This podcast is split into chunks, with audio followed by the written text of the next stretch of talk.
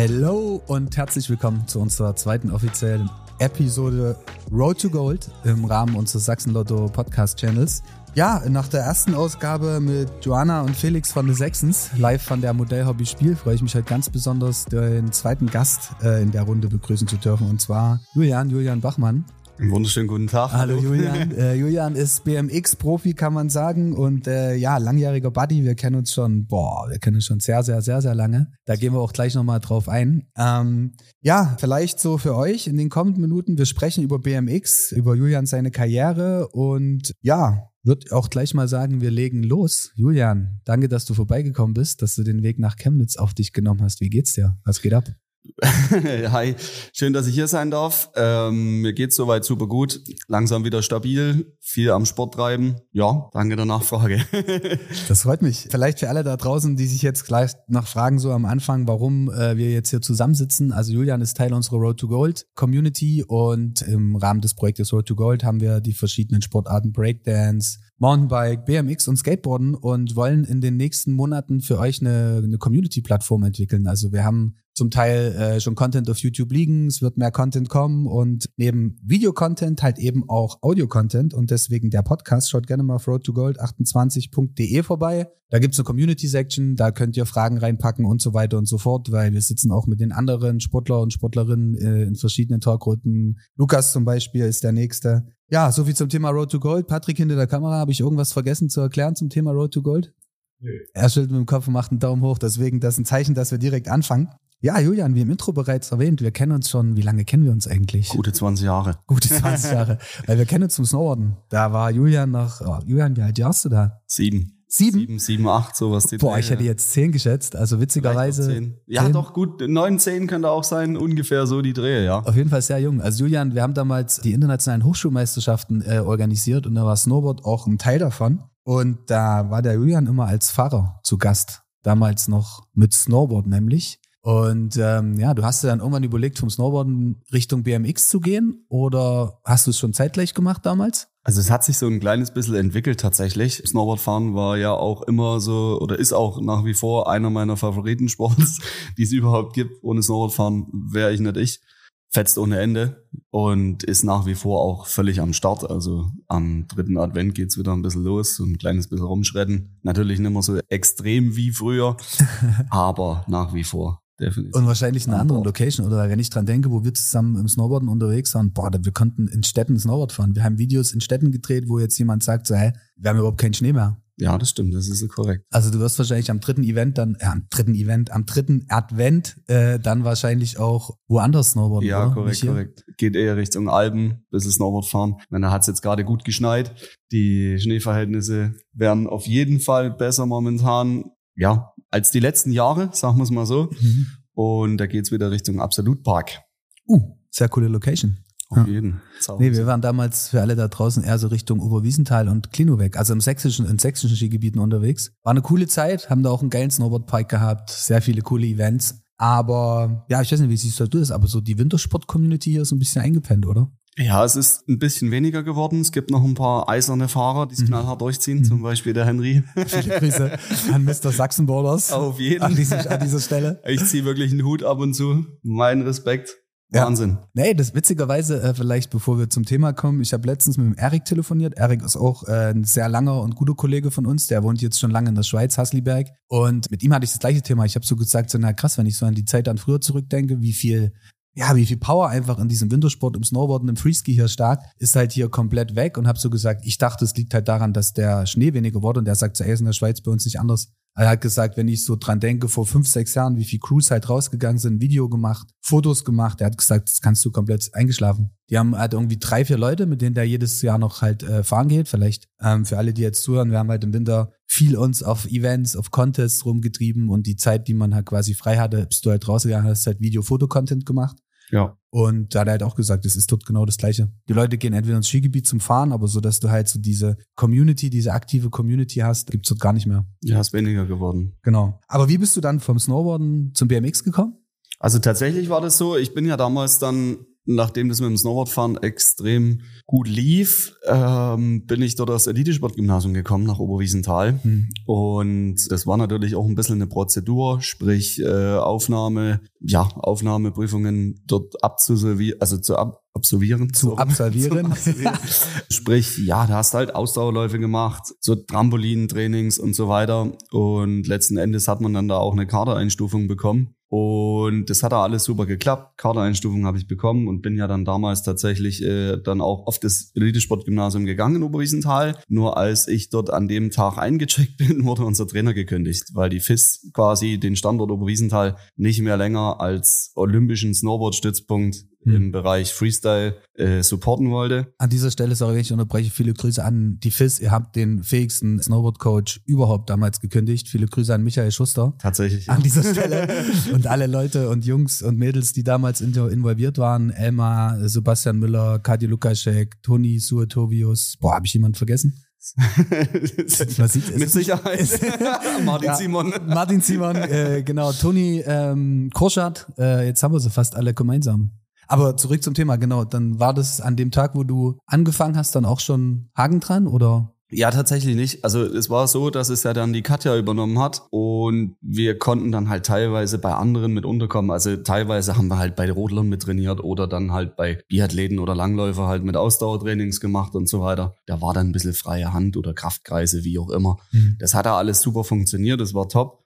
Nur es war natürlich so, dass du halt im Sommer auch da an dem Standort voll in der Luft hängst. Ja. Und da hat sich das tatsächlich so ein bisschen mit BMX-Fahren entwickelt. Da war zwar nur ein Mini-Park, aber es war besser als gar nichts. Mhm. Und ja, da hat man dann halt seinen ersten 360 über so eine Minispine gemacht mit dem Fahrrad. Und da ist mir das, also da habe ich so ein bisschen Blut geleckt und nachdem ja quasi das eben in Sack und Tüten war, dass da auch nichts wieder kommt, hat man natürlich noch ein paar verzweifelte Versuche versucht Richtung Schweiz und so weiter. Das sind mhm. aber alles private Schulen, wo man dann ungefähr zweieinhalbtausend Schweizer Franken zahlt im Monat, die halt natürlich der Elternteil selber stemmen muss. Ja. Also du kannst da keinen Support für bekommen, weil selbst Sponsoren dafür ist man einfach zu unbekannt. Und ja, den Support, den man halt quasi am Anfang braucht, um erstmal irgendwo hinzukommen, ja. das ist halt immer das ist wie in jeder Sportart. So, also ich glaube, ich hatte, wir saßen letztens mit Pauline Schäfer, äh, Kunstturnerin, in einem Podcast und ich meine, sie hat ja schon ein sehr hohes Level, aber selbst sie hat auch gesagt, so Sponsoren war halt immer so der Part, der halt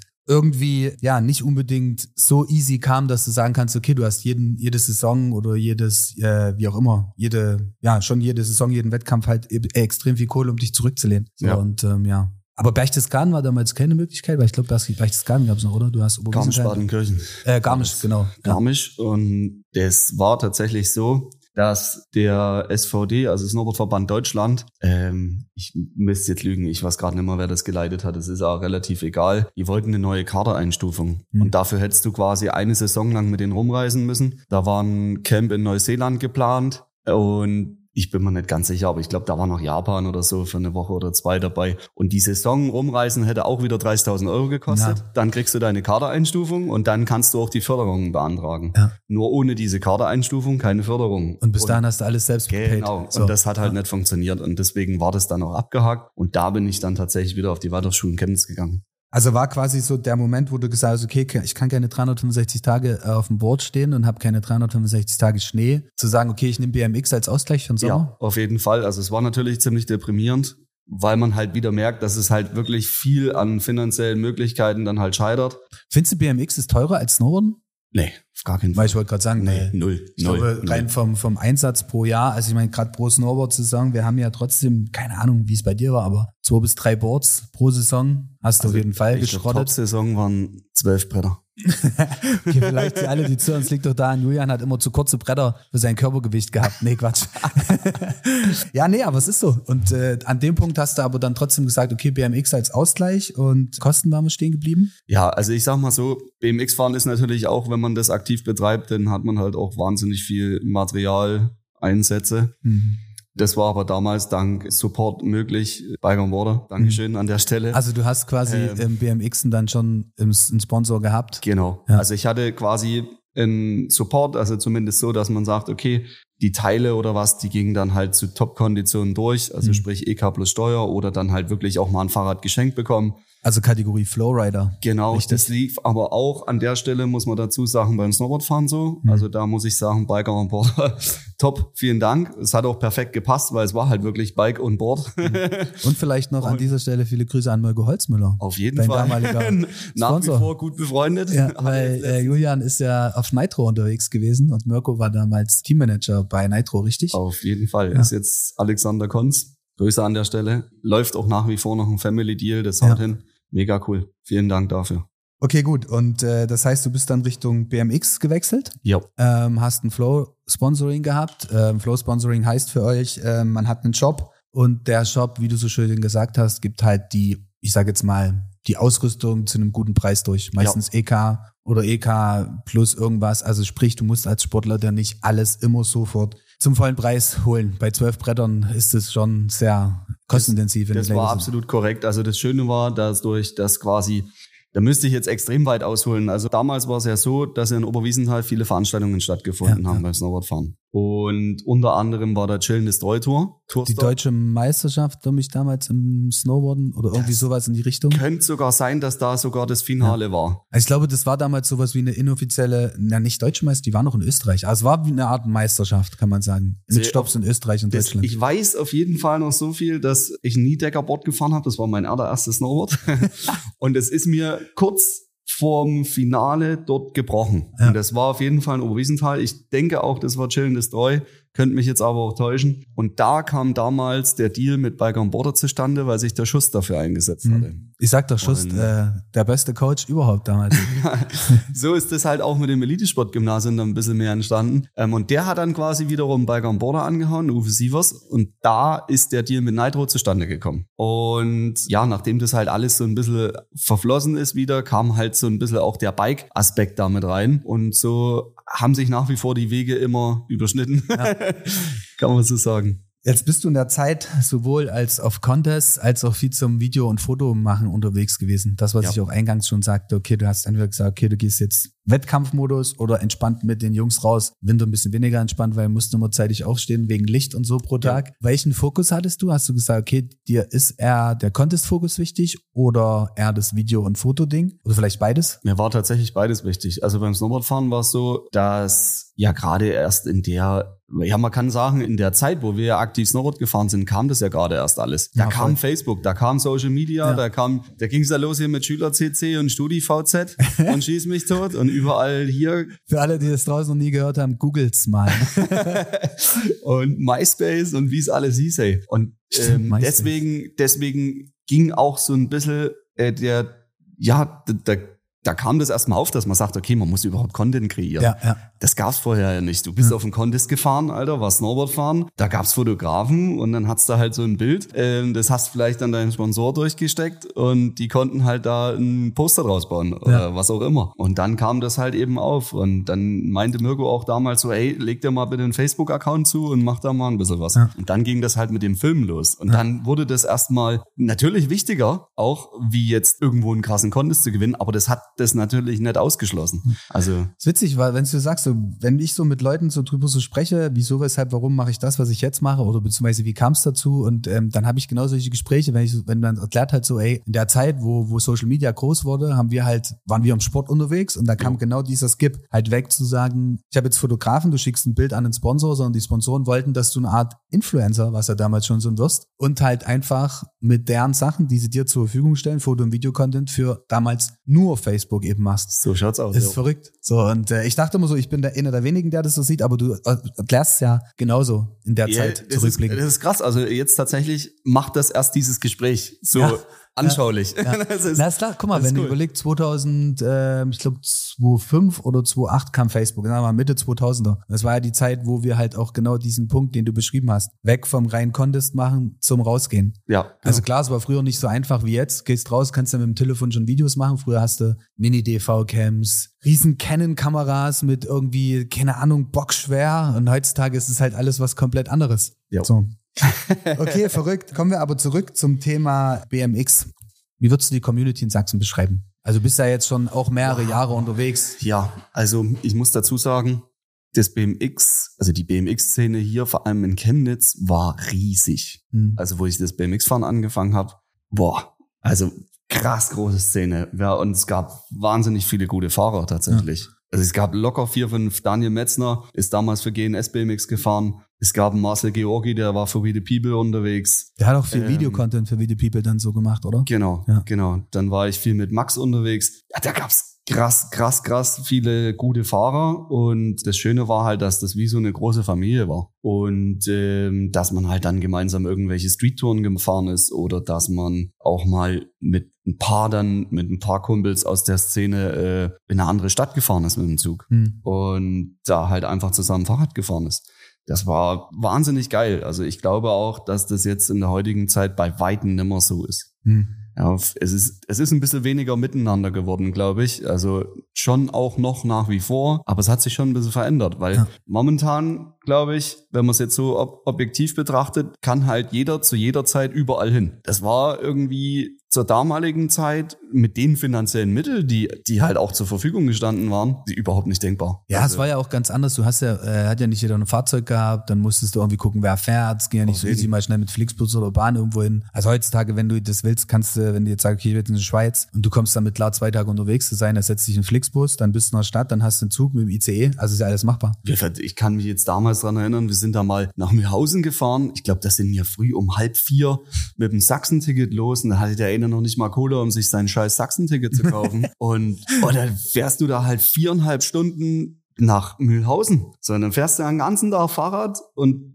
wo wir dann wieder zurückfahren wollten, haben wir den letzten Zug verpasst. Jetzt war das ja aber auch so, dass wir noch nicht mal ein Handy hatten. Also es konnte ja noch nicht mal jemand zu Hause anrufen und sagen, hey, wir Komm haben Zug verpasst, ja. ich komme erst morgen früh um sechs nach Hause, ne? Ja, weil vorher fuhr halt einfach nichts.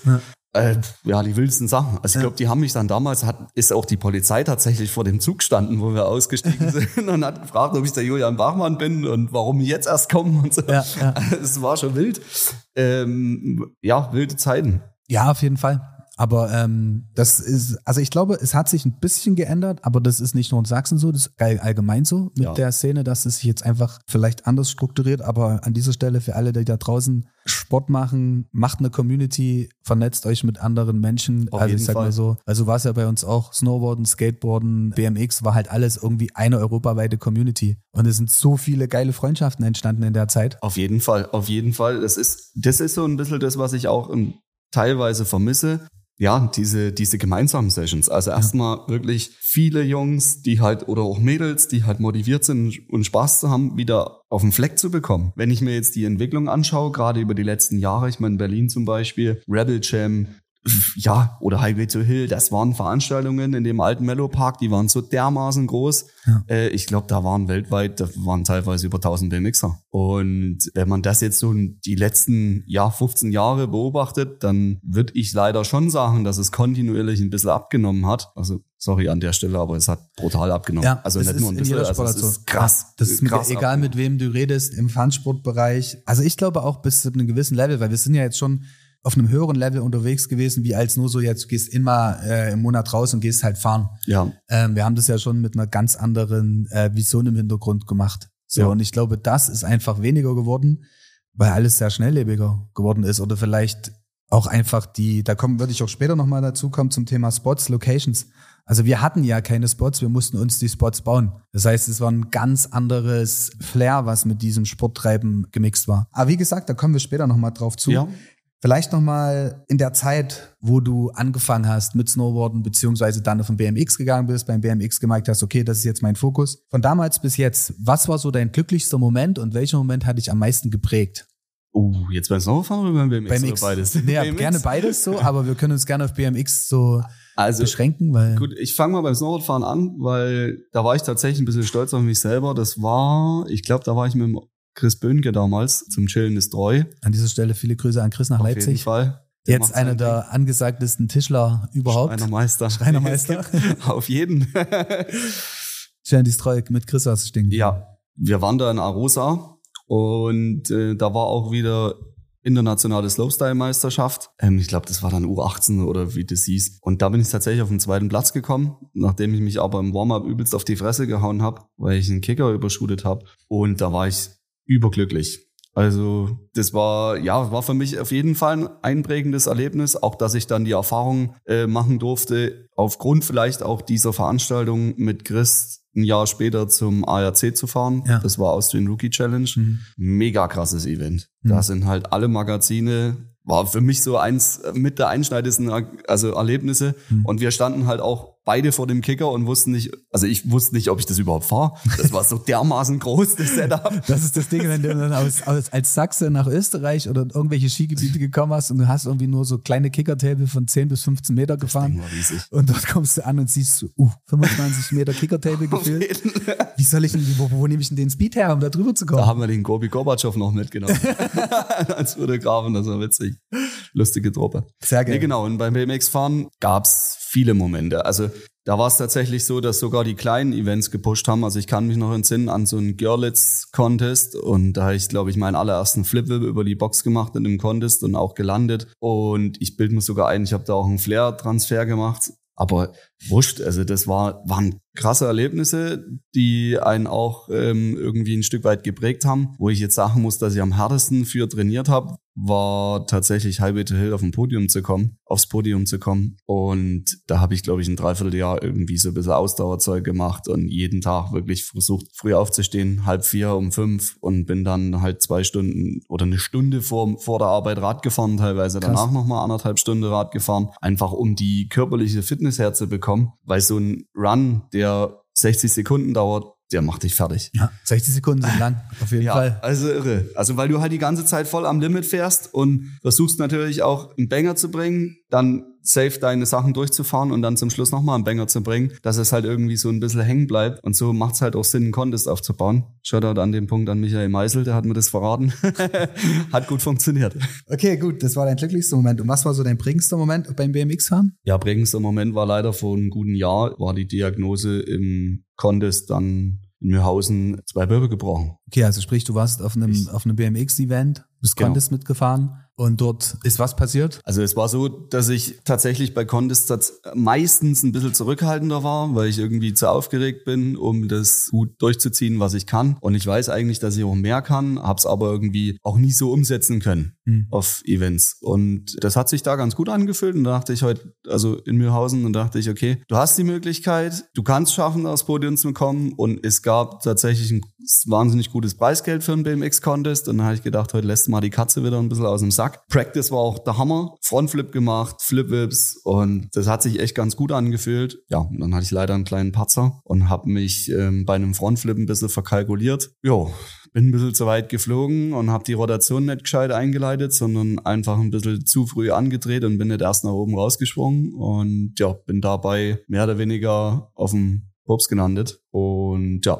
Also quasi im Flat nach dem. Ja, nach nicht ganz im Flat, aber schon relativ weit unten in der Landung. Ja. Genau. Und da habe ich mir meinen ersten Lendenwirbel zertrümmert und meinen zwölften Brustwirbel. Was gibt dir in so einem Moment durch den Kopf? Also wahrscheinlich erstmal gar nichts. Du brauchst ein Stück, aber Das ist- wie bist also- du damit umgegangen? Ich bin tatsächlich ein bisschen leichtfertig auch damit umgegangen, weil ich so eine ähnliche Situation damals tatsächlich schon mal hatte. Da bin ich damals im Radquartier neben das Foampit gesegelt und bin eben auch auf dem Rücken gelandet und konnte nicht ausstehen. Also ich konnte meine Beine schon ein bisschen bewegen, habe meine Zähne alles gespürt, aber ich konnte, ich konnte meine, ich wäre nicht gegangen, ich konnte einfach nicht aufstehen. Und daher kann ich die Situation schon ein bisschen. Damals ist zum Glück alles mehr oder weniger gut gegangen. Ich habe mir zwar auch Wirbel gequetscht, sagen wir es mal so, aber das war nach fünf Tagen wieder so, dass man wenigstens aus dem Bett raus konnte und mit Krücken Mhm. laufen konnte. Und deswegen war so der erste Moment, wo ich dort gelegen war, ja, fuck, kannst du Beine noch bewegen? Ging. Mhm. Ich so, okay, boah, puh, gut. Ich wusste, ich kann nicht aufstehen, aber es war jetzt auch nicht so, dass ich da irgendwie rumgeschrien habe oder so überhaupt nicht. Ich war komplett ansprechbar und du liegst halt da und deine Rückenmuskulatur macht halt zu wie so ein Airbag-System. Also das, das spannt sich mit einem Schlag alles komplett an. Und ich habe dann gesagt, gut, ich bleibe jetzt auf jeden Fall safe liegen. Es wäre auch, ja, wenn man ehrlich ist, wäre ich wahrscheinlich, ich hätte es auch gar nicht gepackt aufzustehen. Bin da liegen geblieben und wollte es halt auch auf jeden Fall erstmal abklären lassen, was da so ist. Gefühlt war das, wurde das alles so ein bisschen belächelt von den Sanitätern und auch von dem Notarzt. Und wo wir dann halt im Krankenhaus angekommen sind, also das war mit Vakuum, Matte und so weiter, das hat, das haben sie schon alles hochprofessionell gemacht. Und ja, wo wir dann im Krankenhaus angekommen sind, das CT durch war, hast du dann schon den Ernst gesehen im Gesicht. Also ich hatte wirklich wahnsinnig viel Glück, dass ich heute Ja. noch laufen kann und hier sitzen kann. Ja. Okay. Ähm, wie lange hat der ganze Prozess gedauert? Also du warst dann erstmal raus, dann Krankenhaus wahrscheinlich. Was ist danach passiert? Ähm, also tatsächlich war es so, der Prozess insgesamt dauert ja noch an. Mhm. Der Unfall war am 3.9.22, jetzt haben wir 23. Mhm. Ja, 24 steht eine neue OP an. Ja. Der Prozess ist insofern, es hat, es war alles ein bisschen durcheinander. Also da in der Klinik, wo ich dann war, hat der Professor, der mich hätte operieren sollen, ähm, ist kurzfristig an Corona erkrankt. Dann bin ich verlegt worden nach Bad Berga. Die haben mich dann ohne Absprache direkt am gleichen Tag noch operiert, also ohne Rücksprache zu halten, haben dann während der OP festgestellt, scheiße, das wird so eh nix, das müsste man eigentlich nochmal machen. Da wusste ich ja aber in dem Moment nicht. Das wurde mir dann mehr oder weniger gesagt, nachdem ich ja, oder währenddessen ich entlassen wurde, auch nach der OP eigentlich. Also Kunderbund ja. war irre. Und wie gesagt, ich bin mit der, bis zu der OP bin ich relativ leicht fertig damit umgegangen. Und nach der OP, das war schon hart. Also ich hätte nicht gedacht, dass es so reinhaut. Ja. Ich habe mir das alles ein bisschen leichter vorgestellt. Wie lange warst du dann, ähm, oder du gesagt, September letzten Jahres? Dann war logischerweise erstmal eine ganze Weile nicht an BMX zu denken, oder? Ja, das sowieso. Also ich hatte dann noch einen Infekt da drinnen ja, nichts Wildes. Also so ein Hautkeim war natürlich nicht geil, weil es echt so ein bisschen, der, der saß dann schon tief und mhm. da stand es schon ein bisschen auf der Kippe, ob man das vielleicht nicht wieder alles deinstallieren muss und nochmal mhm. neu einbauen. Also der, was war jetzt die Frage? Sorry. die, die, die Frage war, ähm, dann war ja eine ganze Weile lang gar nichts, nee, gar nicht an PMX. Ist ja oder? jetzt aktuell ja. immer noch schwierig. Also ja.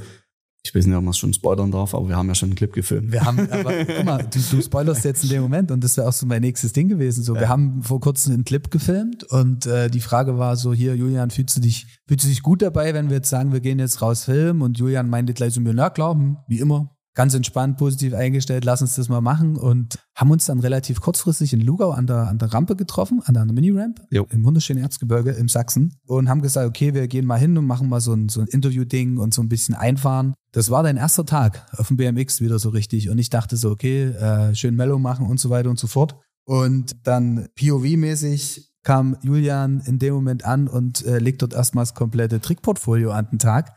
Und ich dachte mir so, ja, also Schwede, hier ist nie was passiert davor. So, wie, wie, wie war der Tag für dich? Der, der Tag war geil. Also es hat schon irgendwo gefetzt und vielleicht auch wieder so ein kleines bisschen ja, Feuer entfacht, würde ich jetzt mal sagen. Weil du standst ja bis zu dem Tag, wo wir unterwegs waren, oder du saßt bis dahin nicht auf dem Bike und bist so entsprechend Minirampe gefahren. Also das bist schon Fahrrad gefahren? So, ja, aber, ich, bin, ja. ich war tatsächlich einmal Film mit Franz lange auch für ein Videoprojekt. Und ähm, da bin ich mal eine Runde hin und her gerollt. Hm. Aber wirklich Fahrrad gefahren bin ich bis dahin ja. überhaupt nicht. Das ist krass. Also jeder, der sich jetzt fragt, wie der Tag war, schaut auf unseren YouTube-Channel vorbei und Day in the Life mit Julian ähm, in der Mini-Rampe. Es ohne Mist, wir standen alle dort und ich hab so war so komplett sprachlos. Na, weil ich kannte ja das Vorgespräch und ich wusste ja und äh, wir haben ja auch in den Monaten davor drüber geredet, wie es da geht und so weiter und so fort. Und also ich hätte das nicht erwartet, was du da an dem Tag dort los getreten hast, in dem, im wahrsten Sinne des Wortes auf dem Bike.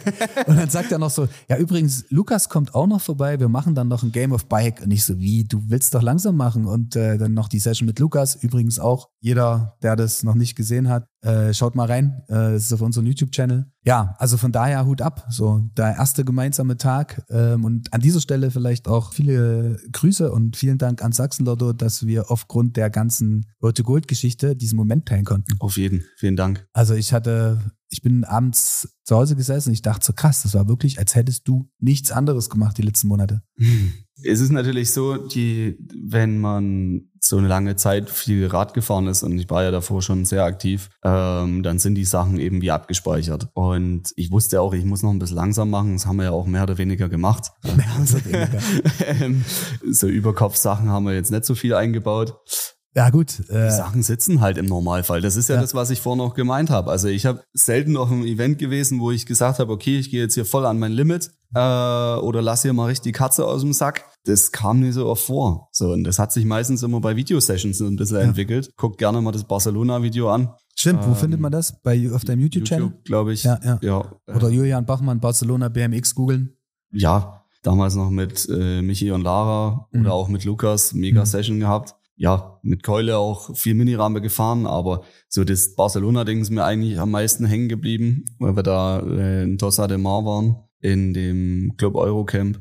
Mega geiler Spot, kann ich jedem nur empfehlen, absolut genial. Ja, ey, also äh, auf jeden Fall, ähm, das ist so der Punkt, wo man wirklich auch gemerkt hat, ey, du hast richtig Bock da drauf auch wieder irgendwie, also es ist halt, wie du schon so sagtest, es ist abgespeichert, es ist drin und man legt sowas auch nicht wirklich ab. Ja. Also klar bist du halt immer irgendwie so ein bisschen anders gehst du ran, wenn ich dran denke, so mein krassester Bail war halt, Anführungsstrichen, nur mal so ein paar Zähne verloren und Arme und also halt nach vorne ins Rail. Ja. Und das war aber schon trotzdem krass, das erste Mal wieder fahren zu gehen und du weißt jetzt, okay, also dieses Mindset in dem Moment. Und das habe ich halt an dem Tag bei dir null gemerkt. Du bist auf dieses Bike, bist eingedroppt und es war so wie okay. Und es gab trotzdem Überkopfsachen. Es gab aber auch ganz andere Zeiten. Ja, aber also, ähm, das letzte Jahr, also bis zu dem Zeitpunkt, das war schon eine harte Prozedur. Gerade mhm. der Anfang, also nach der ersten OP, wie gesagt, diese 10, 12 Wochen mit dem Infekt. Das war die Hölle. Dann auch der Rückschlag mit der zweiten OP, dass es dann damals hieß äh, in Bad Berka. Also OP war, glaube ich, 6.9. oder sowas, die Drehe 22. Äh, 6.12. zum Nikolaus war dann der Kontrolltermin. Da wollten wir eigentlich einen Termin für die zweite OP planen, weil es eben nicht so also es war klar, dass es nochmal operiert werden muss. Ja. Und dann haben die mich halt da wieder weggeschickt und haben gesagt, komm bitte mal am siebten, siebten wieder, so mhm. ungefähr. Also ein, ein halbes Jahr später und ich soll mich doch bitte das halbe Jahr noch krank schreiben.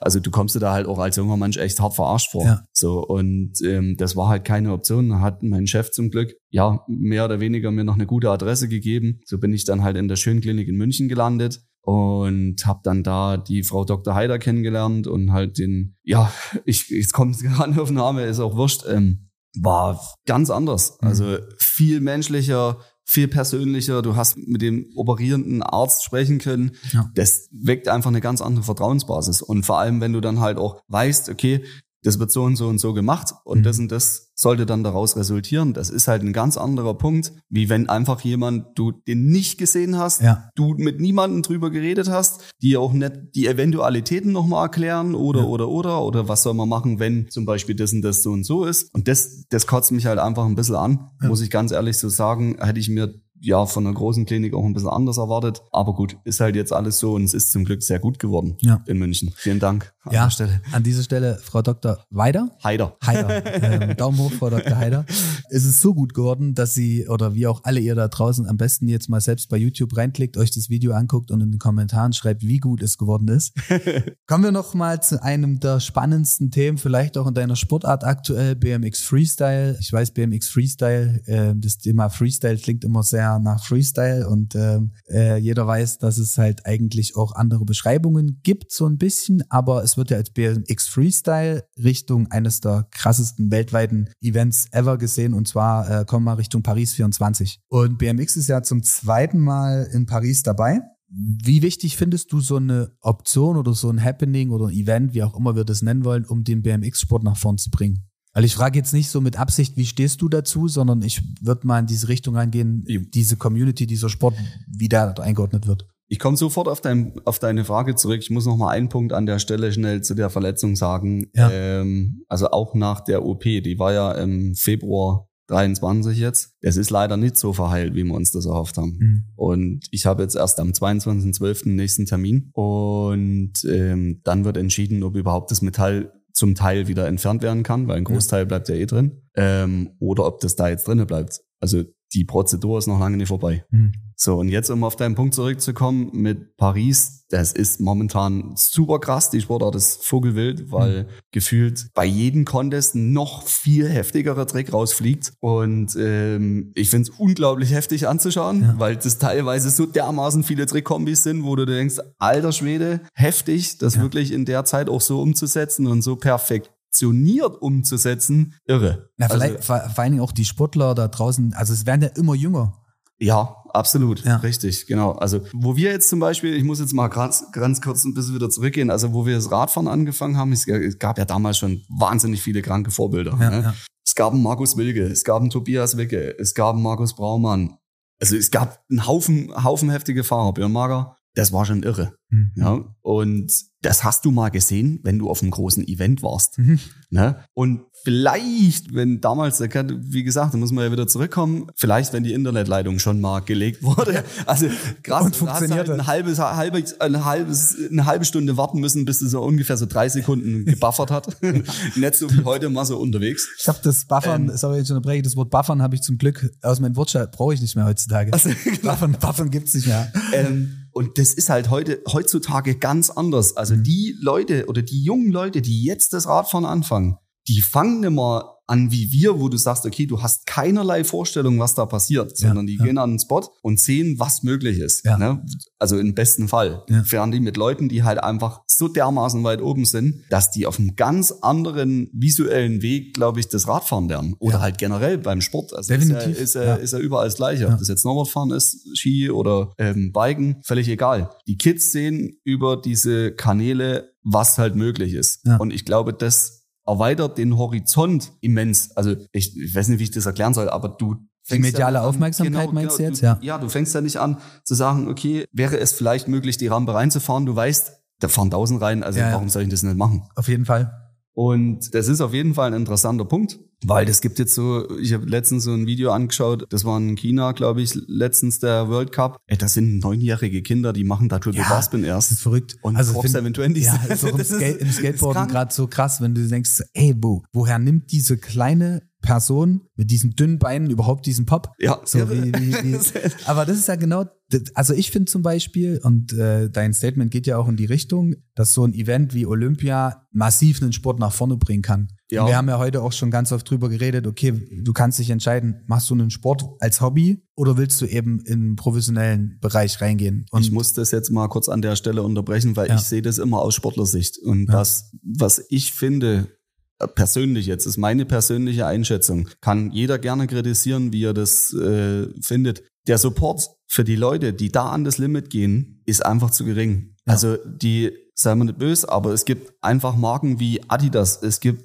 Nike, es gibt so viele krasse Sachen, die eigentlich Actionsport fördern, wie Ja. Monster Energy, Red Bull, Rockstar, früher gab's noch Relentless und so Ja. weiter. Da sind ja ein Haufen wirklich ein bisschen zurückgegangen. ja, Und wenn ich mir jetzt Leute angucke, die wirklich versuchen, am Limit zu fahren oder halt auch eine Choreografie, nenne ich jetzt einfach mal so, also ein Run, würde ich jetzt sagen, hinzulegen, der halt brutal heftig ist, Ja. ne, um da ansatzweise mitschwimmen zu können ja. Brauchst du einfach die finanziellen Mittel als Sportler, um dich weiterentwickeln zu können. Und es kann nicht sein, dass es Sportler gibt, die darum betteln müssen, irgendwie nach Australien gehen zu können, um Mhm. dort mit Leuten fahren zu können, die halt einfach brutal krass sind. Ja, ja. Oder ähm, mal zwei Wochen nach Woodward zu fliegen und zu sagen, hey, wir machen jetzt hier mal richtig, äh, haben Bock, Ja. Gas zu geben und sich, ich weiß nicht, wie ich das jetzt. Punkt bringen soll. Ja, ich weiß, aber der Horizont kann ja nur erweitert werden, wenn du auch mit dementsprechenden Leuten Zeit verbringst, die auf deinem Level fahren. Ja, ja. Und wenn es halt in Deutschland wenig Optionen gibt, das zu machen, wie soll dann da was entstehen? Ja, Ja? deswegen gerade anfangs, was du auch gesagt hast mit dem Kader. Ich meine, ein Kader ist ja damals auch nur gekommen, weil Snowboarden und so weiter und so fort. Es ging ja auch immer mehr Richtung Olympia. Ja. Das heißt, du schaffst quasi auch, was ja trotzdem auch eine Art Community ist, die halt in ihrem geschlossenen Kreis für Olympia trainiert. Ja, zum Beispiel. Also kann man jetzt sehen, wie man will. Ich finde halt, ich finde halt so heftig, dass du, wenn du jetzt zum Beispiel als Sportler an dem Punkt bist, wo du sagst, okay, du bist gut, du kannst zum Beispiel im World Cup mitfahren und so weiter und so fort, dann soll es doch einfach zumindest für die Leute, die schon mal bis dahin gekommen sind, wenigstens so viel finanzielle Mittel geben, dass die einfach davon halbwegs leben können. Mhm. Ne? Ich meine jetzt nicht über die Runden kommen, sondern dass die davon halbwegs leben können. Und dann sollte es doch wenigstens möglich sein, dass die Leute alle versichert sind, dass die im Sturzfall wirklich gut abgesichert sind, weil es kann einfach jederzeit richtig was passieren. Ja. Und wenn ich mir jetzt überlege, ich bin nach sechs Wochen ins Krankengeld gefallen, Hm. Wenn du einen Kredit hast oder was abzuzahlen hast, weil du einfach diverse Sachen anschaffen musstest, Wohnung, Interieur, Küche, Ja, was ja, weiß ja. ich, und dann lebst du von 60 Prozent, die du einnimmst. Ey Leute, Ja, sorry, also es böse, geht- es- aber es kann, das kann einfach Ja, nicht sein. es ist zum einen, also ich weiß, worauf du hinaus willst, du, zum einen die Infrastruktur so zu gestalten, dass wenn du Leute hast, die Richtung so einer olympischen Sportart gehen wollen oder generell nach, nach einer Internet, äh, internationalen Competition gehen wollen, dass du die förderst oder dass eine finanzielle Förderung da ist. Aber was ich immer noch viel spannender finde, ist der Fakt zu sagen, gibt es denn genügend Locations, bleiben wir mal in Sachsen, wo man sagt, okay, jetzt hast du die Person, die dieses Level erreichen wollen, du musst da irgendwo trainieren. ja. Also findest oder wie findest du es Sachsen aufgestellt, jemanden, der im Bereich BMX zum Beispiel auf Olympianiveau kommen will, die Möglichkeit zu geben, dass er hier trainieren kann? So von Hallen, von Plätzen, wie auch immer. Findest ich, du, wir sind da sehr gut aufgestellt oder findest du, es geht so? Wie, wie würdest du es beschreiben? Ich getraue mir das eigentlich gar nicht zu, zu sagen. Ich krieg da wirklich ein bisschen Aggression. Die Möglichkeiten, also wenn man das jetzt mal nur aufs BMX runterbricht, die Möglichkeiten, um was zu erreichen, sind wirklich wahnsinnig gering. Weil es gibt diverse Sportarten. Ich sage jetzt, ich gehe jetzt wirklich mal rein vom BMX Park aus ja, oder ja. Freestyle, ne? Wo man sagt, okay, Halfpipe ist ja eh schon komplett ausgestorben. Also ich kenne ja. zumindest aktuell keinen BMXer, der irgendwo Halfpipe fährt. Ich finde Halfpipe generell so Skateboard, ähm, Snowboard, einzige, was im Halfpipe noch geht, ist in der Schweiz so ein paar Sachen, weil die auch die Pipes haben. Aber bin ich bei dir. Also da ist Pike ganz weit vorne. Es gibt also was halt immens im BMX-Fahren zunimmt oder Zuwachs gewinnt, ist Streetfahren nach wie vor, ist auch mhm. sau geil. Also ziehe ich wirklich vor jeden Hut. Grüße aber an weil der Stelle an Felix Brandenberg. Geiler Typ, Alter. Krass, krass, krasse. Aber letztens äh, erst ähm, aus Dresden. Der heißt bei TikTok irgendwie Soup oder so. So ein junger Asiate mit BMX. Sigarin Supermarkt. Ist er das? Ja. Boah. Ey. Teambody. Sigarin. Ey, verrückt. Also so flowig auch, wie er unterwegs ist. Ja, ich bin jetzt nur, sorry, ja. ich habe gerade mitgedacht, weil du gerade also, äh, Fahrer aufgezählt um hast. Um auf das Thema zurückzukommen. Das ist ein perfektes Beispiel. Wir gucken ja. mal nach Dresden. Ist, glaube ich, eine der krassesten Städte mit Leipzig, ja. in, die es überhaupt gibt in Sachsen. Da gibt's einen Street Plaza und es gibt einen Brolis Park. Mhm. Brolis Park ist sau geil, so aus Beton. Also ich kenne keinen Olympiapark, der aus Beton gebaut wurde.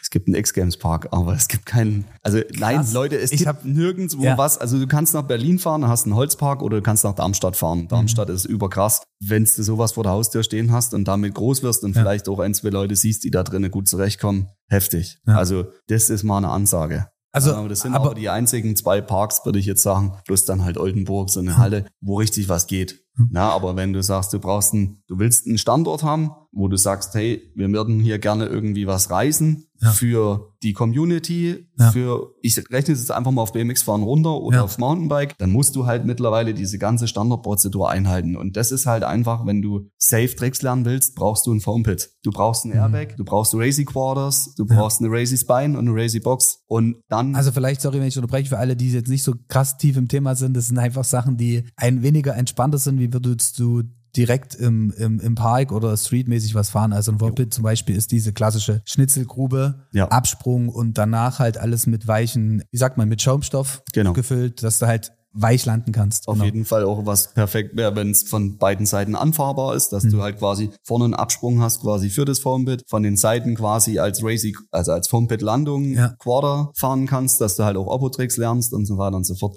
Das ist krass. ähm, das ist, deswegen habe ich gefragt, so, also klar, finanzieller Aspekt für jeden Sportler das eine, aber an, was ich halt äh, immer so ein bisschen auch mitbekomme, es wird halt auch voll vernachlässigt von Städten, von Kommunen, äh, von Bund, also von, von Ländern, äh, zu sagen so, ey, guck mal, auf der einen Seite wollt ihr alle professionelle Sportler, die irgendwas in die Welt hinaustragen. So schaut's aus. Aber dann bringt doch halt mal eine Infrastruktur ran. Ja. Dann sorg halt dafür, dass es genügend coole Hallen gibt. Dann ja. sorg halt dafür, dass es einen Park gibt. Äh, was ich jetzt halt hier so äh, an dieser Stelle nur mal ein bisschen kurz vom Thema abzukommen. Chemnitz sucht seit Jahren eine neue Skate Skatehalle. So, ja. aber nicht nur eine Skatehalle, halt auch eine Halle, wo BMX, wo alles gemacht werden kann, ja. weil halt der Bedarf einfach da ist. Ja. Die Kids sind einfach dort und wollen diesen Sport ausüben. Und es ist ja gleich bei uns um die Ecke. Und ich war jetzt am Donnerstagabend wieder in der Skatehalle und es ist irgendwie gefühlt kalt. Es gibt keine Toiletten und, und, und. So, und die Jungs probieren seit keine Ahnung wie vielen Jahren. Ich habe damals meine, meine Abschlussarbeit drüber geschrieben mit einer Mach Machbarkeitsstudie. Ja. Keine Ahnung, wie lange das her ist. Ähm, und es ist immer noch nichts passiert. So, und auf der anderen Seite sagst du aber, ey, er wird für so viel Geld ausgegeben. Richtig, Sorgt doch ja. einfach dafür, das ist ja auch ein Sozialisierungsprozess. Ist ja nicht nur der sportliche das Punkt, Geile ist ja auch Kids, halt den du was bietest. Das Geile ist halt auch, also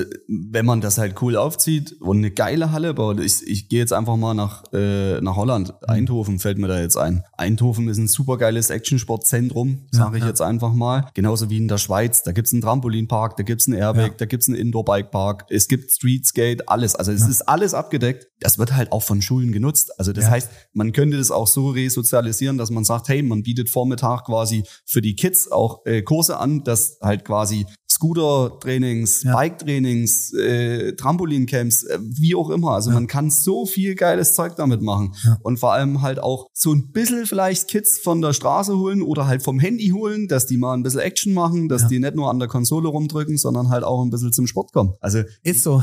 Also bin ich bei dir. Aber lassen Sie uns doch mal so zusammenfassen. Wir bräuchten vielleicht mehr coole sportliche Infrastrukturen, Locations ja, hier in Sachsen, wenn wir jetzt mal diese Option jetzt diskutieren. ja, BMX, auf jeden Fall. Skate. Also klar, hat irgendwie gibt genügend Skateplätze und so weiter und Das so fort, Ding ist, aber wenn man das jetzt nochmal in der Sicht auf, auf Paris Ja. legt zum Beispiel, dann muss ich halt auch, und das muss man einfach mal so ein kleines bisschen über die letzten Jahre verfolgt haben, Hm. die Rampengrößen, die Ja. sind halt einfach immens gewachsen. Also es ist egal in welcher Sportart, es ist, glaube ich, völlig wurscht. ja, generell die Dimension. Ja, Genau. Ja. Es ist höher, schneller, weiter und krasser. Und Ja. ich kann nicht irgendwo einen Betonpark hinbauen, wo die höchste Rampe 1,50 Meter hoch ist Ja. und dann erwarten, dass die äh, in Paris 24 oder 28 Ja. oder irgendwann da unter die Top 3 fahren. Also wie soll das funktionieren, Leute? Jetzt Also vielleicht sollten sich alle Leute da draußen, die sowas entscheiden, was wo gebaut wird, mal damit beschäftigen, was wir eigentlich hier in Sachsen für krasse Talente haben. ist so. Ähm, egal ob's BMX, ob's Skaten, ob's Mountainbiken, äh, wenn ich jetzt auch Breakdance dazu nehme. Die Jugendkultur entwickelt sich massiv zu einer individualsporttreibenden Kultur. Und da gehört halt Funsport dazu. Und es gibt so viel Potenzial. Und bevor man, bitte nicht falsch verstehen, wenn ich das jetzt so spitz sage, bevor man irgendwie als Kommune Geld in irgendwelche Kunstskulpturen steckt, die extrem viel Asche kosten, äh, guckt doch einfach mal drüber nach, was die Jugendkultur braucht und ähm, ja, versucht halt da mal ein bisschen was zu fördern. Pushen. Aber genau, gar nicht, wollen wir, wir wollen jetzt nicht politisch werden. null. was sind denn trotzdem in Sachsen deine Top 3 BMX-Locations? Weil wir haben ja trotzdem, um jetzt mal unseren, ihr habt es vielleicht rausgehört, unseren beiderseitigen Verdruss dahingehend Luft zu machen, ähm, so deine Top 3 Locations im BMXen in Sachsen? Definitiv. Also gut, es ist jetzt nicht Sachsen, es ist Thüringen. Es tut mir leid, aber definitiv Mühlhausen. Ja. Die haben krass umgebaut, sind noch echt hart dran, weiterhin umzubauen und was Geiles hinzustellen. Definitiv Mellow Park Berlin. Ja. Ähm, ja, weil sie sich auch einfach seit Jahren einen Arsch abkämpfen, um Ja. neue Projekte umzusetzen. Ja, geile Location, macht da mit dem Bike super viel Spaß. Aber das sind ja schon so größere, äh, größere Locations. Aber dann wird's auch schon eng. Aber Also jetzt mal wegzugehen von so einer größeren Location, wo du sagst, so äh, bleiben wir mal hier in Sachsen. Für mich, für mich ist Lugau schon ein Highlight. also es ist wirklich eine geile Rampe, es ist klein, aber es ist wirklich geil auch zum Radfahren und ich glaube, es wird auch wahnsinnig gut angenommen. An dieser Stelle nochmal an alle, Luca ist der Spot, wo wir äh, im Gefilmt Newtitle waren. Genau. Und dann wird's halt schon langsam echt eng. Ne? Gibt es so wenig BMX-Spots? Ja, äh, in den Skatepark brauchst du nicht mehr fahren. Also Ja. entweder fährst du halt alle über den Haufen Ja. und, und es ist halt alles relativ klein. Äh, wirklich. Also würdest du schon sagen, äh, man bräuchte einen Spot, der wirklich rein nur BMX ist? Nee, weil es gibt ja nicht nur rein BMX. Es gibt Ja, ja, alles, gibt- was zwei Räder hat. Oder sagen wir mal Bike? Weil es macht ja keinen Sinn, wenn du jetzt einen Skatepark aber- hast, der ist ja, viel zu schon, klein für dich. aber ein geiler Bikespot kann von Scooterfahrern genutzt werden, kann von Mountainbike-Fahrern genutzt werden, kann von BMX-Fahrern genutzt werden und selbstverständlich, wenn sich jemand zutraut von Skateboardfahrer oder Inlinern. Das schließt ja nichts aus. Und die Community, und das finde ich halt eben so wichtig, die Community, ich deklariere das jetzt einfach mal so, für mich ist Funsport und nicht oder Fun- und Actionsport und Ja. nicht, wir sind Skateboarder, wir lassen das und das nur zu oder wir sind Biker, der darf keiner anderer fahren. Ja, Was- Schwachsinn. und das ist aber ja jetzt genau mittlerweile schon der Punkt wieder. Ja, wir, wir gehen eher in die Zurückrichtung, als Ja. miteinander was aufzubauen. Und das finde ich sehr gefährlich. Okay, also würdest du auch sagen, wenn ein Spot, dann sollte der so gemacht sein, dass man sagt, okay, man holt alle zusammen ab? Ja, okay. weil sich ja auch in der Actionsportrichtung trotzdem noch mal was drehen kann. Ja, Es kann ja auch viele geben, die dann sagen, hey, nee, ich würde doch mal gerne lieber Skateboard ausprobieren, statt Fahrrad zu fahren. Stimmt, ein Oder äh, lieber ein Ansatz. Rollerfahrer, der vielleicht Fahrrad fährt. Ja. Also ich würde das nicht ausgrenzen, sondern ich würde das eher alles unter, also versuchen zu kombinieren und da eine richtige Community aufzubauen, statt eine kleine. Safe. Aber vielleicht nochmal neben Parks, Jo. Street. Jo. Hast du so ein paar Geheimspots für alle da draußen, die sagen, so ich will mal in, in irgendwo hier in der Ecke filmen gehen oder fotografieren gehen? Gibt es so die klassischen Street-Geheimspots? Also ich wüsste im Skateboarden massiv viele. Es gibt auf jeden Fall zum Streetfahren Ja. äh, gibt's einen Haufen geile Spots, ja. Vor allem auch hier, also in Sachsen generell. Also allein im Hackert-Gebiet, glaube ich, hier in Chemnitz, da fallen mir schon ja. mindestens vier, fünf Handrays rein, die richtig geil sind. Wie gesagt, da sind wir jetzt wieder bei den alten Hasen, die waren ja da schon vor 20 Jahren ja. Film. Ja, das ist halt das Ding. Ich glaube, am einfachsten ist es auch, ihr lauft mal durch eure Stadt und guckt halt einfach mal. Irgendwie halt jede Stadt. Du wirst definitiv irgendwo einen coolen also Streetspot Street finden, wenn es eine Treppe ist, zum Reingappen oder wie auch immer. Gibt's. Also das ist halt der Vorteil wirklich am Streetfahren oder an der Disziplin Street. Das ist halt wirklich sich mit Homies treffen, loszuziehen. Kamera einzupacken, Film zu gehen, Spaß zu haben. Und ich glaube, da musst du einfach nur, wenn du natürlich einen Guide hast für die Stadt, ist der Hammer. Ja. Aber ja. Ihr könnt aber auch mal gucken, also viele haben auch, äh, mittlerweile viele Städte haben so eine Instagram-Page dafür. Ähm, es gibt, glaube ich, sogar Street Spots Chemnitz und da sind halt so ein paar alle aufgelistet. Aber alle da draußen, die äh, Bock haben oder äh, richtig gute Street Spots für Chemnitz im Skateboarden suchen. Ich war mit dem Sebastian Müller, diese Stelle viele Grüße, mal drei Jahre für ein Skate-Video unterwegs. Äh, Sebastian, das sollten wir langsam mal releasen, äh, bevor es irgendwie in die Geschichte des Skateboardens in Sachsen eingeht. Aber was ich sagen wollte, ey, in Chemnitz würde ich locker sagen, es gibt 50 Street Spots oder sagen wir mal zwischen 30 und 50 und davon kannst du die Hälfte auch mit dem BMX fahren.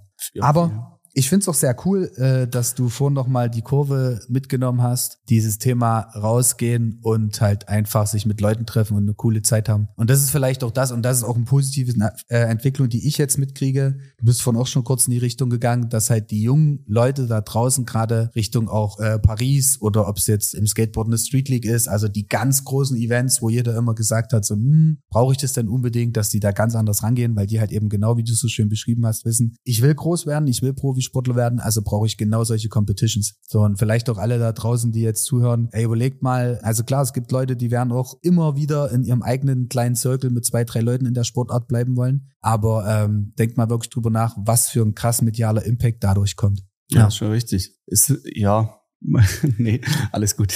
Was? Nee, ja, was es ist halt die Frage, ob das jetzt wirklich dann positiv ist für ja. die Sportart an sich oder ob es halt eher negativ ist, weil viele auch sagen, okay, das Ziel kann ich niemals erreichen, ich will da nicht, ich will das nicht machen. Ja gut, aber da muss ich ganz klar sagen, Sky is the limit. Also keine Ahnung, das ist, hat ja, ja nichts damit zu tun. Also entweder willst du irgendwo hin und gibst du so viel. Ich habe mit Pauline da letzten Podcast drüber gesprochen, es ging um ihren eigenen Trick, den sie hat. Ja, okay. Ähm, habe ich gesagt, wie oft hast du dich gepackt ähm, und hast eigentlich überhaupt keinen Bock mehr gehabt, diesen Trick nochmal zu tun, ähm, wo sie dann gesagt hat, nee, ich hatte halt immer wieder diese Motivation, weil ich halt auch diesen Trick lernen wollte. Ja. So, und ich weiß nicht, wie die, also ist zum Beispiel, wenn so mich jemand fragen würde, was so mein glücklicher Moment im Snowboarden gewesen ist, dann war das halt so der erste Rail-Trick, den du komplett ähm, also da sind wir beim Thema. Wir hatten ja nicht die Parks wie jetzt, wo halt ja. jede Anfahrt geil ist, wo halt jedes Rail hochglanzpoliert ist, ja. wo du Landungen hast. Also das war ja an dieser Stelle nochmal Henry Holze, da kommst du wieder ins Spiel, du, äh, die, dein steckbares Messing-Rail. Oder war das von Thomas Fimmel? Ah, du weißt, weil ich es mir jetzt stand. Wo ist denn da mal so ein, so ein steckbares Messing-Rail? Ja, ich glaube, es war von, Also die beschissenste ja. Ausgangslage, die du im Snowboarden haben kannst, wenn du ein Sportgerät mit Kanten hast, obwohl wir ja. die ja schon alle weggeflext hatten. Es hat halt sehr oft Kante gefressen. Und dann so halt der Moment, wo du sagst, so geil, den Trick, den du dir jetzt gemacht hast, ob es jetzt Frontside, Backside, Boardslide, keine Ahnung, Lipslide, Frontside, Backside. Wir wollen noch gar nicht so sehr, sehr drauf eingehen, aber das sind alles Richtungen, wo du Tricks ausübst, sagen wir es mal so, im nicht im Thema steckenden Jargon zu sagen. Und wenn du das halt immer wieder erreichst, das hat mich sehr, sehr glücklich gemacht, sagen, okay, du kannst jetzt den Trick unlock ja. um es heutzutage so zu sehen für die Generation jetzt zu sagen. Ähm, ja, das war halt sehr cool. Und das hättest du halt nicht erreicht oder haben wir halt langsam erreicht, weil wir einfach keine Pikes hatten. Ich muss genau an der Stelle, das, da grätsche ich jetzt auch noch mal rein. Ich war mal mit Michi und Lara in Winterthur ja. in der Schweiz. Das ist auch so ein großes, eine große Indoor-Halle, Bikepark. Also wie gesagt, kommen ganz viele Sportarten zusammen, ist ja wurscht. Die haben einen riesen Airbag. Und ich habe aus Scheiß gesagt, ich mache jetzt mal, ich probiere jetzt mal einen Backflip Triple Tail Whip. Mhm. Und ich habe das Ding auf eins da reingestellt in den Airbag. Echt? Das ist ein riesen Airbag, du hast auch richtig gut Air, also Airtime ja. ohne Ende. Das war vielleicht auch einer der glücklichsten Momente, die ich also, hatte, weil Backflip Triple Whip war halt schon, ist halt schon eine Ansage. Backflip Triple Whip, einmal Rückwärtssaldo und während des Rückwärtssaldos äh, dreimal dein Bike um deine, wie sagt man von? Lenk. Oh, jetzt habe ich dich, jetzt habe ich dich. Ich habe es geschafft im Podcast, den Lehrling, aka. Ach so, das weiß noch gar niemand. Deswegen jetzt habe ich jetzt muss ich es auch erklären, weil nämlich Julian sein Spitzname ist Lehrling, weil dadurch, dass er halt immer damit dabei war seit sieben Jahren. Aber ja, fordere nicht Nabe, Lenk, Steuerrohr. Steuerrohr, also quasi Fahrrad ums Steuerrohr drin, also wirklich sehr, sehr verrückt. Okay, äh, wir müssen ein bisschen auf die Tube drücken. Ey, ich glaube, wir sehen uns auf jeden Fall äh, nächstes Jahr definitiv nochmal für ein Follow-up, weil das Jahr ist ja schon fast zu Ende. Jo. Aber was wünschst du dir für die Zukunft Julian Bachmann BMX? Oh, ich glaube, ich wünsche mir, dass ich mein Wissen und Können weitergeben kann. Okay. Also ich bin jetzt, äh, sage jetzt mal, in einem Alter, wo man da nimmer so viel reist, einfach auch aufgrund der körperlichen Voraussetzungen jetzt. Ich glaube, ich würde es jetzt auch nicht unbedingt jeden weitergeben wollen, weil mir dafür auch die Geduld und die Zeit fehlt und mhm. halt auch der finanzielle Aspekt. Aber wenn ich sehe, dass sich das lohnt, mache ich das auf jeden Fall gern. Ja. Ja, und dann soll es bitte jemand besser machen. Sehr gern. Ich find's gut äh, und dafür ziehe ich einen Hut, dass du Julian Bachmann BMX in Zukunft siehst, dass du Leuten was weitergibst und gar nicht jetzt so selfish da rangegangen bist und sagst, ich möchte das und das für mich. Ja, abschließend für alle da draußen, weil wie gesagt, wir müssen ein bisschen auf die Tube drücken. Äh, Julian muss nach Hause. Äh, wir haben heute noch ein bisschen was vor. Wenn ihr jetzt da draußen sagt, okay, pass auf, ihr habt jetzt zugehört, ihr habt Fragen an Julian, checkt mal unsere Road to Gold 28.de Website. Da gibt's eine Community Section. Da könnt ihr unter Podcast Fragen eintragen und so weiter und so fort. Schreibt uns gerne auf Social Media, edit Julian Bachmann, Instagram, Facebook. Bist du schon im TikTok-Game? Auf gar keinen Fall. Auf gar keinen Fall. ähm, äh, trotzdem Julian Bachmann bei, bei Instagram? Ja. Okay, dann genauso wie äh, Road to Gold, Instagram und alle Social Media Kanäle. Es hat super viel Spaß gemacht, Julian. Danke. Ähm, wir müssen auf jeden Fall ein Follow-up zeitnah machen. Ansonsten wünsche ich dir schöne Weihnachten. Für alle, die das übers Jahr mal hören im Sommer. Wir haben kurz vor Weihnachten aufgenommen und äh, deswegen hört ihr jetzt die Weihnachtsgrüße. Viele Grüße an deine Freundin und ja, vielen Dank an Sachsenlotto ähm, für, die, für das Möglichmachen der Road to Gold Community und würde sagen, bis bald. Wir gehen jetzt bald. Wollen wir jetzt noch was essen gehen? Sehr gern. Äh, Julian hat noch genauso viel Hunger wie immer. Dann schnappen wir uns mal Steven, der sitzt nämlich hier um die Ecke. Gehen wir was essen. Wie gesagt, gute Zeit. Vielen Dank fürs Reinhören. Bis dann. Vielleicht gibt's ja mal eine Fortsetzung. Ja, definitiv gibt's eine Fortsetzung. In diesem Sinne, bis dann. Ciao. Ciao.